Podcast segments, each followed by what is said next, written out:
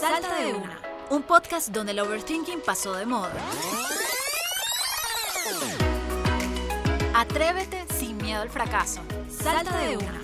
Un espacio donde distintas mujeres unen todo su girl power para compartir y cuestionar los saltos que han dado y cómo podemos atrevernos a hacer lo que queremos. Porque ¿qué es lo peor que puede pasar? Salta de una. Está disponible en distintas plataformas digitales y en mi canal de YouTube Magadías, arroba Magadilo en Instagram. Hola Fefi, bienvenida a Salta de Una. Es un gustazo tenerte acá. Estoy súper emocionada porque hay que decirle a todos los oyentes, a todas las personas que nos están viendo, que esto lo volvimos a hacer segunda vez y la segunda vez va la vencida. Además que creo que venimos mejor porque ya estás en Bogotá con Club 57. ¿Cómo estás? Bienvenida. Sí, aquí estoy. Bueno, la primera vez nos habíamos encontrado, yo estaba en Miami, tú estabas en Venezuela, ahora ya estoy en Bogotá grabando Club 57. Eh, Súper bien, gracias eh, por, más bien por, por, volvernos a unir. Me encanta estar cerquita de mi país y, me encanta que hablemos y la pasamos tan rico aquella vez. No, no, ustedes tienen que escuchar lo que nos dijimos. Vamos a tratar de repetir todo lo que dijimos.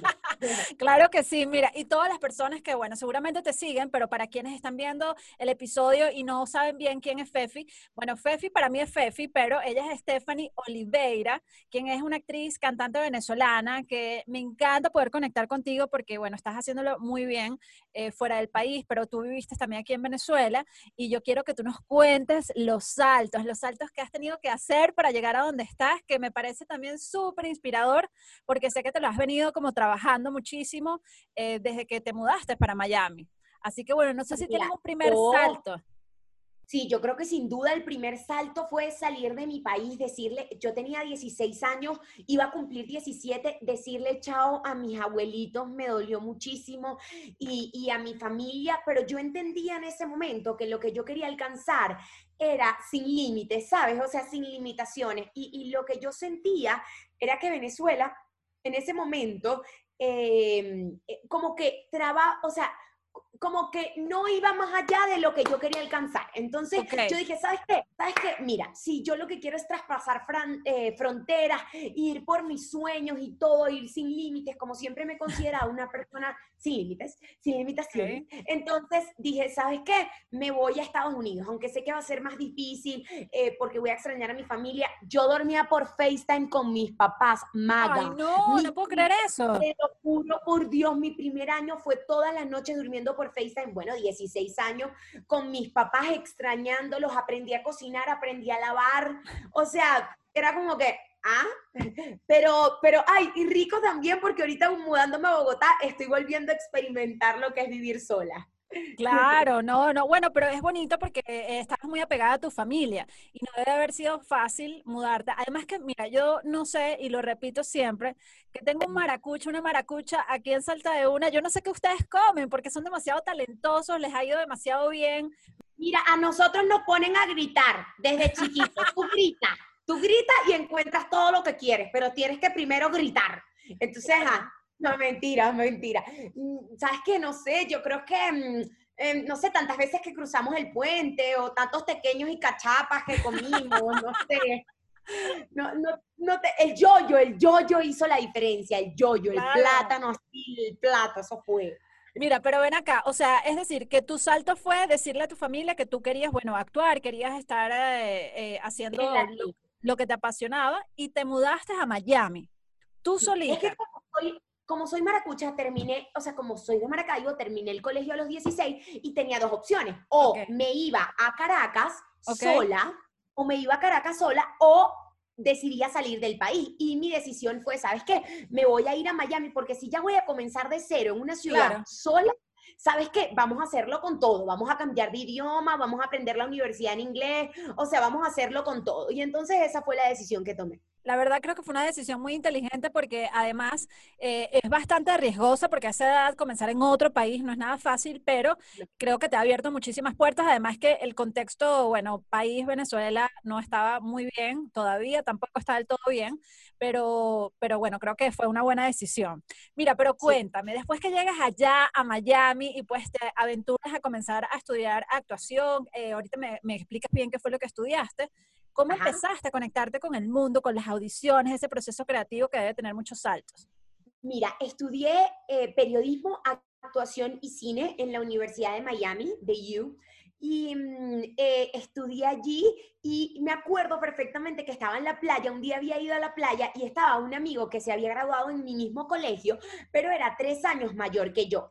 Y me cuenta, mira, Tú sabes que yo encontré una agencia donde yo estoy yendo y hago uno que otro comercialito, tal, y salgo de extra, salgo detrás de la ambulancia, pero salgo. Capaz tú deberías ir a ver si te toman en cuenta o capaz haces algo cool.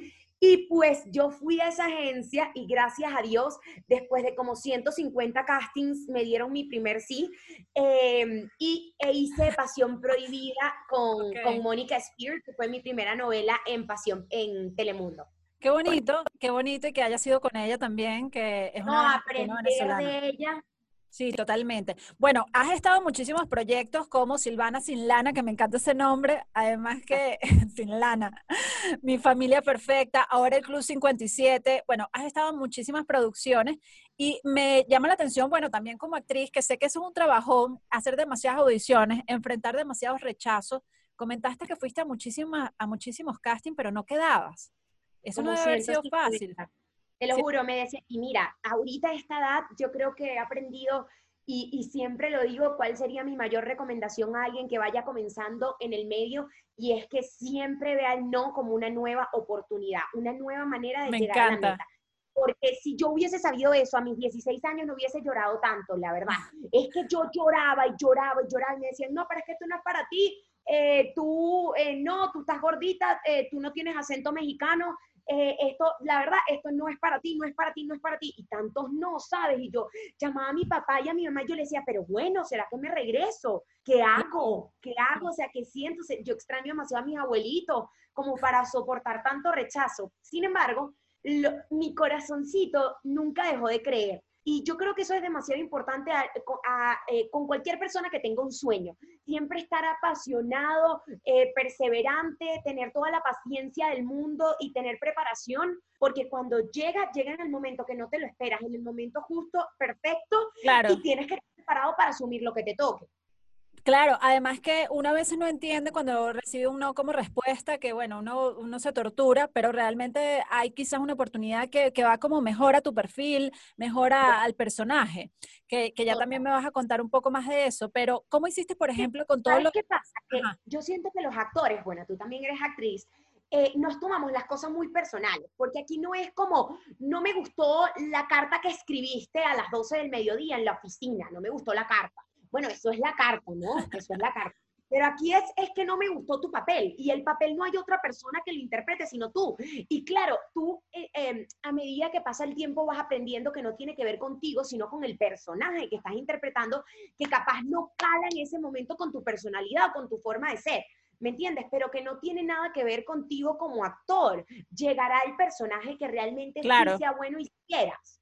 ¿no? Claro, total, total. No, y que, que, bueno, que no se entiende y más estando sola en una ciudad como Miami, pues quizás también dudas. Muchas personas han dudado. Por ejemplo, el otro día estaba leyendo que Emily Robbie Brown, la de Stranger Things, que es una, una, una actriz pequeña todavía, eh, pues le dijeron muchos no en su corta edad, como un niño lidia con eso.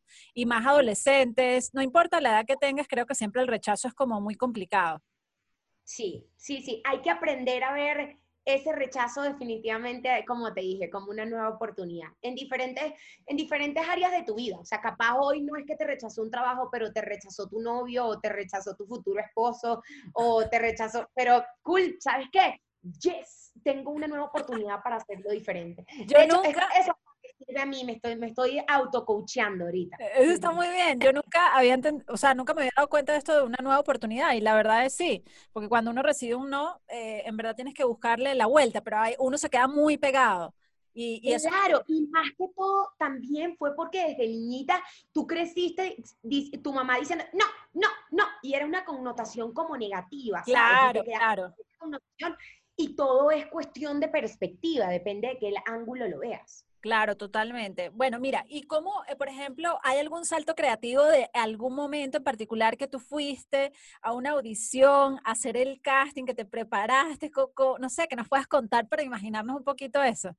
Mira, demasiadas veces, pero incluso con Nickelodeon, eh, me tocó más de cuatro producciones antes de mi primer sí en, en Club 57. Bueno, Nick me había dado un sí en 11-11 en mi cuadra nada cuadra, pero era un papel muy pequeño. Pero antes de este papel, eh, que para mí es muy, muy importante, eh, yo hice como, quedé, o sea, no solamente que quedaba en el casting, sino que llegaba a la producción, o sea, ya cuando a comenzar a grabar, o sea, me recuerdo de cuatro producciones que ya a punto de grabar, llegando al set, cambio de look, cambio de imagen, todo el personaje es tuyo, y de repente sabes que no, no es para ti. Eh, no. Contratamos a otra actriz. O sea, tú llegaste al set y te dijeron que no que no podías, que no eras tú, pero ¿cómo pasó eso?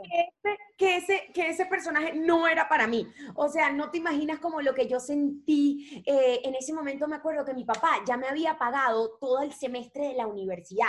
Y si yo decidía hacer la serie, mi papá iba a perder todo el dinero. Pero no importa, yo decía, con lo que yo fuera a ganar, yo le pago. a tú le pagas yo, le pago, yo le devuelvo el dinero, pero este es mi sueño, esto es lo que yo quiero, por favor, te lo pido. Y, sabes, hoy miro atrás y definitivamente veo que Mercedes y Delilah eran los personajes que realmente sí me tocaban, ¿sabes? Claro. Y recuerdo cuando me dieron este personaje, obviamente en ese momento yo me lo tomaba personal. Yo decía, bueno, pero es que seguramente no me quieren en el canal o, tal. Y me acuerdo perfectamente sí, a pensar. hacer cosas en la cabeza. Cuando me presentaron como Mercedes y Delilah, la presidenta de Nickelodeon eh, en inglés dijo como que no, me no nos complace más que darle dos personajes a una actriz que ha hecho absolutamente todos nuestros castings y que finalmente le tocó su primer sí. Te lo juro, yo era la que más hacía, yo todo el tiempo estaba fuera de la puerta. ¿Puedo hacer casting? Amarrada ahí a un poste. Te juro, qué loco. Bueno, pero qué bonito eso, porque a veces inclusive, no solamente a los actores, creo que como a todos los, como humanos, nos dan en el ego y uno trata de sobrepasar eso, pero a veces se queda pegado y crees que es contigo y no es personal. No es personal, no es personal, no tiene nada, era lo que te decía en este momento, eh, eh, hace un ratito, que te decías como que obviamente tiene que ver, eh, tiene que ver contigo porque obviamente es tu cuerpo y estás interpretando a alguien, pero no directamente hacia ti. O sea, no tiene que ver con, con tu personalidad, tiene que ver con el personaje que interpretaste en ese momento. Totalmente. Mira, Fefi, hay un salto que seguramente te lo han preguntado mucho, en muchas entrevistas eh, o conversaciones, porque esto más es como una conversación de amigas, pero el salto, por ejemplo, de la Cuaima, este personaje con el que te has dado a conocer en, en las redes sociales y que la gente en verdad conecta muchísimo, porque bueno, esto pasa, es parte de los latinos. No importa los 800 castings que yo haya hecho, en Venezuela soy la Cuaima. O sea, no importa, no importa nada. O sea, para todo el mundo, yo llego al Marlin Stadium o me encuentro un venezolano, siempre es, ah, la cuaima, ah, la cuaima. No importa toda la preparación, no importa. Pero sí, la, la historia fue así, la historia fue así yo montaba escenitas de las novelas, ¿no? Entonces ponte tú una escenita de 20 segundos, de 30 segundos, y yo me metía a Instagram y yo tenía dos likes. O sea, literalmente dos likes. La vida y Pero bueno, yo, ya va, yo siento que yo estoy actuando bien en esta escena, chicos, si, si yo hasta lloré, tuve un aborto. Entonces lo difícil que es, que o sea, actuar, bueno, además de, de, la vida real, pero lo difícil que es actuar e interpretar un aborto en esa oportunidad. O sea, yo me recuerdo que... Era un drama. Era un drama, era muy importante, ¿me entiendes? Y dos likes y yo, dice, yo dije como que no, algo está pasando aquí. Y cuando comienzo a mostrar más como mi vida personal, más lo orgánico, más como que eh, mm, esta historia, la, eh, Abelardo me dice un día, me acuerdo perfectamente, estábamos comiendo en un restaurante de sushi y me dice, eh, Fefi, tú nunca has tenido un problema con tu novio y así pedirle el teléfono tal y yo, ¿qué? ¿Qué? Claro, si yo a mis 18 años era una cuaima horrible, ¿De verdad? No, no, no, no. Vamos, 17, sí, sí, acababa de llegar. Claro que sí, vamos a hacer esa escena. Y cuando nos damos cuenta, 100 mil views, 200 mil views, J-Lo nos reposteó. Cuando J-Lo nos reposteó fue como, ¿qué? Pasamos de 150 mil seguidores a 400 mil seguidores así. Fue una locura. Y yo decía, Claro, es que tienes que tratar cada plataforma diferente. Eh, Es lo mismo que pasa hoy con YouTube, TikTok, Instagram y la televisión. Yo no puedo Sí. montar lo mismo que monto en la televisión en Instagram. No, me va a para funcionar. nada. Son códigos Sí. distintos y, y de verdad que eso e- es complicado entenderlo, porque por ejemplo a muchos actores o artistas, no importa en qué área, eh, directores, productores, lo que sea, montan esas escenas, montan el trabajo, lo que están haciendo y no genera el engagement que tienen que generar y uno empieza a preguntarse que por qué. Pero tú crees que es porque más bien los seguidores o, o, mm, o la comunidad, a mí me gusta llamarlo más la comunidad de personas, quiere ver algo más, algo más de tuyo, o sea, conocerte. Mira, yo creo que tiene que ver con lo orgánico. Fíjate que si nos vamos a la historia, bueno, como que un poquito para atrás, antes la comunidad o los seguidores tenían que esperar que saliera un newspaper o que saliera un- una revista Exacto. para enterarse de la vida de las personas, ¿no? Claro. Mira, quedó embarazada. Aquí está el periódico de que quedó embarazada. Y ahora todo es tan rápido, te enteras el mismo día que la persona se enteró, porque es que si puso un story ya te enteraste, ¿no? Sí, sí. Entonces, yo, yo creo que tiene que ver con eso. El mundo va tan rápido que a la gente le gusta ver lo que estás viendo, o sea, la tecnología y la acompañarte. Exacto, le gusta ver el aquí y el ahora tuyo, ¿no? Entonces, que si montaste algo que hiciste hace un mes, pues no va a funcionar, al menos que tenga que ver con lo que está pasando, porque ahora la gente no va a esperar a que salga, la gente simplemente Claro. Lo va a ver en el momento que quiera y cuando lo quiera. Totalmente, totalmente. Y eso es algo importante porque más bien como que la tecnología pensamos que nos separa, pero lo, si está bien utilizada, más bien nos une. Porque, por Total. ejemplo, es saber, eh, ahorita que estamos haciendo esta, esta, esta conversación, tú ya estás allá en Bogotá, estás grabando y es fino conocer también los detalles, porque, por ejemplo, del viaje, yo te sigo y, eh, y- y- y lo que Llorando, de mi familia. Oye, vale, mira, ya va, eso hay que decirlo, eso fue una despedida. Tu familia, bueno, son maracuchos, celebran todo, a mí me impresiona eso. Todo, todo. ¿Sabes qué extraño? Una rumba en mi casa, chicos. O sea, llevo cuatro días aquí y ya estoy grave, grave con, la- con lo de la rumba. Mira, me encanta. Y parte de lo que me está diciendo lo de las redes sociales, bueno, recientemente estuviste nominada al, a los Nickelodeon eh, Choice Awards, A los Kids Choice Awards. Kid Choice Ujú. Award, exacto, ya dije Nickelodeon, a los Kid Choice Award fuiste nominada y fue por todo tu, tu desempeño, vamos a decirlo así, eh, como TikToker, como influencer, que Como TikToker. no es sencillo porque mm, generar ese contenido, por más orgánico que sea, es un trabajo en el sentido que tienes que tener horas para postear, para grabarlo. O sea, cuéntanos un poquito de eso. Mira, te digo que fue literalmente una bendición entender la plataforma de la manera que la entendí. Yo sé que yo, pasaron seis años para que yo llegara a un millón de seguidores en Instagram y literalmente en tres meses tenía un millón, en cuatro meses dos millones, en cinco meses ya tengo cuatro millones. O sea, Increíble. es como, como que como... Creo que ha sido la manera como he entendido la plataforma y cómo lo he aplicado, pues, Sí. porque y ser consistente todo el tiempo y siempre estar vestida de morado. Literalmente ahorita no estoy vestida de morado porque, eh, porque estaba trabajando. Es pero- bello ese suéter. Ay, es bello, pero me- ya me lo van a hacer morado, ¿ok? Ya lo pedí. Gracias. Eh, sí, o sea, azul no, eh, tiene que ser morado. Bueno, entonces, este, como que súper lindo em, en haber entendido la plataforma. Creo, que, creo que TikTok es una plataforma que te, eh, te paga, no en el sentido de pagar, de pagar dinero, sí. sino que te paga muy bien eh, cuando le eres fiel, cuando montas contenido seguido, Sí, te eh, retribuye. cuando capturas a tu, lo más importante es cuando capturas a tu audiencia los primeros cuatro segundos. Si tú Claro. capturaste a tu audiencia los primeros cuatro segundos, ese view te va a contar. Claro, totalmente. Y bueno, eso es parte también, eso es artístico, poder entender estos códigos y cómo funciona conectar con tantas personas alrededor del mundo, que cada vez estamos como demasiado globalizados, no solamente por toda esta pandemia que ocurrió en el 2020, sino porque, bueno, la tecnología nos une, ¿no?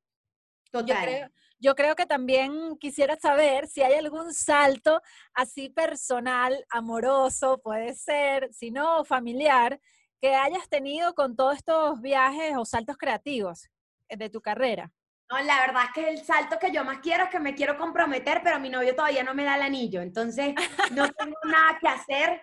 eh, no, no tengo nada que hacer, pues no se lo puedo pedir yo, la verdad. Em, bueno, no es que no puedo, claro que puedo. Las mujeres ahorita podemos hacer lo que queramos. Realmente lo que queramos. Pero tampoco está como en mi objetivo pedir matrimonio ahorita, pues entonces, ajá, tampoco me puedo quejar.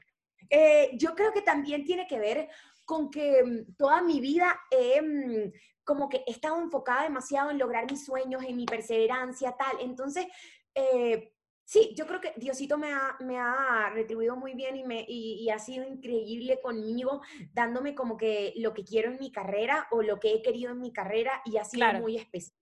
Entonces, eh, un salto amoroso. Bueno, eso que, que, lo, que lo desees, pero por ejemplo, hay algo que inclusive antes de comenzar la entrevista me lo has comentado, que es que tú también tienes como ese sueño, eh, eso, es, eso que visualizas de por qué no un Oscar, por qué no ir para allá. Y yo creo que eso es muy valioso. Todo llega en el momento que tiene que llegar. Y yo he sido una persona que desde chiquita he visualizado demasiado lo que quiero hacer actualmente, lo que quiero hacer en mi trabajo, lo que quiero hacer tal. Pero yo no soy de esas mujeres que con cinco años estaban jugando a ser mamás, ¿sabes? Ok, ok como, o tan, tan, tan, tan, pues no, a mí no me pasaba, ¿entiendes? O sea, yo a, los, yo a los cinco estaba montada en el sofá de mi casa en Maracaibo, cantando, diciendo, gracias público, gracias, gracias público, gracias. Entonces, yo creo que, yo creo que todo también em, le llega a las personas eh, en el momento que le tiene que llegar. Yo no digo que, ojo, yo, ojo, también mi sueño obviamente es tener a mi familia, a mi esposo, mis hijos, obviamente, eh, pero, pero desde chiquita he estado muy, muy más, eh, mucho más enfocada es en mi trabajo, ¿sabes? claro, claro. En diferentes méritos, eh, sí, actorales o, o, como influencer o ahora en el mundo tech porque estoy haciendo una aplicación y eso. Mira, Fefi, me encanta esto. ¿Hay alguna recomendación que tú le quieras dar a todas las personas que nos estén viendo, escuchando? Por ejemplo, si son actrices eh, o les gusta algo artístico, ¿qué recomendación tú les puedes dar? Mira, yo, yo creo que esto se lo pueden quedar. Mira, yo siempre hago todo con cuatro P's, que son paciencia, perseverancia, pasión y preparación. Eh, las primeras tres las saqué de un libro de Ismael Cala que se llama Un buen hijo de P. Okay. Entonces, cuando tú lees el título, tú te imaginas otra cosa, pero la verdad es que es un buen hijo de pasión, perseverancia y paciencia. Yo le agregué preparación porque me parece muy importante eh, una actriz o, en este medio, así sea un influencer, si tú cuando seas grande quieres ser youtuber, TikToker, ok, vamos a aprender de los mejores. Claro cómo hacerlo, a qué hora subirlo, cómo, cómo, eh, eh, con qué técnicas de actuación me voy a preparar. Yo le digo siempre a las niñitas que me escriben por Instagram, es que mi sueño es ser como tú. No, no, no, no. no eso es una pesadilla, es una pesadilla, no soy como yo. Pero si lo que quieres es ser actriz, a ver, cuéntame tú, cuéntame. ¿Ya estás tomando tus clases de actuación? Claro, claro. ¿De qué hora a qué hora la estás tomando? Entonces, yo sí creo que es súper importante em, prepararse. Sí, totalmente. Cualquier, para cualquier carrera. Estoy totalmente de acuerdo. Además que yo creo que todo lo que tiene que ver con el talento, la preparación es fundamental, porque no todo el talento, no es que seas la talentosa y ya vas a llegar lejos con eso. No, correcto, totalmente. No es que vas a, exacto, no es que, ah, no, listo, la talentosa no. O sea, yo creo que mucho Dios nos dio un don, ¿ok? Y está en ti llevarlo a ser un talento. Claro. Eh, me, refiero porque sí, puedes tener el don de la comunicación y todo eso, eh, pero ¿qué tal sería hacerlo un talento y hacerlo en los medios que lo quieras que lo quieras exponer y todo eso? Yo creo que es diferente. No Totalmente, totalmente. Y además más cuando Dios te bendice de vivir de tus talentos o vivir de tus pasiones, ya eso es a otro nivel. Que es un privilegio, porque mucha gente quiere trabajar de lo que les gusta, lo que les apasiona. Lo que les apasiona. Me encanta esto que dices y más de la perseverancia, porque yo creo que en cualquier país es muy fácil como que desistir rápido, ¿no? Totalmente. Y más en un país donde no eres, donde no eres, que no es tuyo, ¿sabes? Donde nunca te vas a dejar de sentir prestada. Bueno, eso a mí me pasa en ningún otro país del mundo, me voy a sentir como me siento en Venezuela, obviamente, que es donde realmente puedo ser yo, donde realmente está la gente que yo amo, donde, ¿sabes? O sea, yo creo que em, uno puede colocar todo su corazón y toda su fuerza eh, para ser exitoso exitoso en cualquier parte del mundo, porque creo que eso están haciendo todos los venezolanos, dejando el nombre de Venezuela bien en alto sin importar lo que hagan. En cualquier parte del mundo, decir, sabes que aquí estamos los venezolanos, somos trabajadores, somos echados para adelante y venimos aquí a, a, poner nuestro nombre y a destacarnos. Eh, claro. pero definitivamente nunca va a ser igual que hacerlo en tu propio país. Y además que hay algo que has dicho que es muy importante, que es formarse. Tú estudiaste actuación, uno estudia, siempre hay que aprender muchísimo. Y además que la vida, por lo menos de una actriz o los actores, bueno, al menos que actúes hasta los 90 años, pero si no, por ejemplo, también escribir o dirigir, o sea, eh, producir, tanto en Hollywood, por ejemplo, Reese Witherspoon o todas estas actrices que ahora también son productoras ejecutivas de sus proyectos, a mí me parece muy poderoso. claro. También está produciendo Elena Gómez. Exacto, entonces eh, eso, por ejemplo, es, llenarse y rodearse de la gente que sabe hacerlo y aprender. Y yo creo que a veces... mi caso, eh, la parte de dirección me encanta, como me encanta mandar y todo. La cuaima, la cuaima. La cuaima, por ahí me voy a poner cuaima en un set de, aquí a algunos añitos. Claro, además que tú has dirigido tus, tus videos musicales. Sí, sí, yo misma he dirigido mis videos musicales eh, son cuatro que han salido y los cuatro los, los, he producido y dirigido yo. Bueno, eso fue lo que estudié en la universidad, producción y dirección en, en, de películas. Eh, lo que pasa es que no lo aplico tan, ¿sabes qué? No, voy a cambiar esa, esa manera de decirlo, porque yo siempre digo, yo estudié pero no lo aplico. Y la verdad es que yo produzco y dirijo todo el contenido en todas partes. Claro, total. sí, lo hago pero para, para mis redes y para mis canales, pues. Total. Bueno, me encanta, me encanta que seas así de emprendedora y también creativa, de darle la vuelta a todo, que no eres solamente una actriz que esperas a que te llamen, sino que generas tu propio contenido. Eso me parece muy poderoso. Me encanta. Y también, pues muy importante en esta época. Es más, y es lo que más se está vendiendo, se está vendiendo más el propio contenido que lo que, que, lo que puede hacer, eh, o sea, que lo que se puede hacer afuera, porque como te vuelvo y repito, lo que quieren es orgánico, es que sea orgánico, es que todo, quieren saber tu historia de verdad y de ya para allá, ¿entiendes? Quieren saber todo ya. Mira, Fefi, hay algo que tú me dijiste comenzando la entrevista que me gustó muchísimo y me gustaría que lo compartieras aquí en Salta de Una, que es el cuento de las dos hermanas, que ah, una no desistió y una, y una pues eh, no, lo hizo así. A ver, ¿tú me lo puedes comentar? Yo, creo que va para la parte de, que todo en la vida cambia de la perspectiva que lo veas, ¿no? Yo siento firmemente que tú puedes... Eh, Yo, es que eso de pasar por abajo me dio mucha risa, no puedo evitar verlo. Hola, Perdona. ¿cómo estás? Entonces, claro que lo vi, me encanta. Me claro encanta. Que, le encanta. Me encanta. Perdón, Fefi. Todo bien, todo bien, Ay, Andrea. Te quiero, te quiero demasiado. Ok, va, voy a responder yo creo que todo en la vida va o cambia desde la perspectiva en que lo veas, ¿no? Y, justamente te decía, mira, yo tengo la historia de dos hermanas que a las dos les dio cáncer de mama y una decidió eh, hacer una fundación para mujeres con cáncer y otra decidió darse por vencida y decir que esa enfermedad le iba definitivamente a, quitar la vida, pues, y que iba a irse y a estar triste y todo eso. Entonces, qué poderoso es la perspectiva desde donde tomes tus problemas. Además que yo creo firmemente que las circunstancias en tu vida siempre van a ser como una piedra o como esto que yo me lo puedo enrollar y lo voy a poner aquí y tú siempre vas a ser más grande que tus circunstancias, o sea, no se va a ver, ¿me entiendes? Entonces, claro. Ya, lo metí, ahí está. no se va a ver. siempre vas a ser más grande que tus circunstancias y creo que... Em, sí, definitivamente todo cambia de la manera como veas esas circunstancias y cómo las afrontes y la perspectiva de, que, lo tomes. ¿Que lo quieres tomar todo negativo, de que te vas a ir mañana o lo quieres tomar todo positivo? Sabes que vamos a ayudar a otros y hacer la diferencia. Me encanta que digas eso porque, bueno, es un mensaje bastante, bastante poderoso, además en una situación, como lo describes, que no es nada fácil, que es una enfermedad, pero yo creo que depende de cómo veamos las cosas, cómo las asumamos y, saber que, bueno, siempre, si uno depende de uno, también uno le puede dar la vuelta. Lo que pasa es que uno a veces se bloquea. Mira, Fefi, me encanta que hayas estado en Salta de Una, me parece súper inspiradora. Me río horrores, ustedes no saben todo lo que nos hemos reído para poder grabar esta entrevista. Te Nos ha pasado de todo, pero Nos ha pasado de todo. Van a ver. no lo voy a olvidar y espero que nos consigamos en algún mejor momento. De verdad que he disfrutado demasiado. Y ya para cerrar, quisiera que nos compartieras si tienes alguna canción en especial que tú recuerdas en uno de estos momentos, una audición o cuando te mudaste de país, que hayan marcado como esos saltos.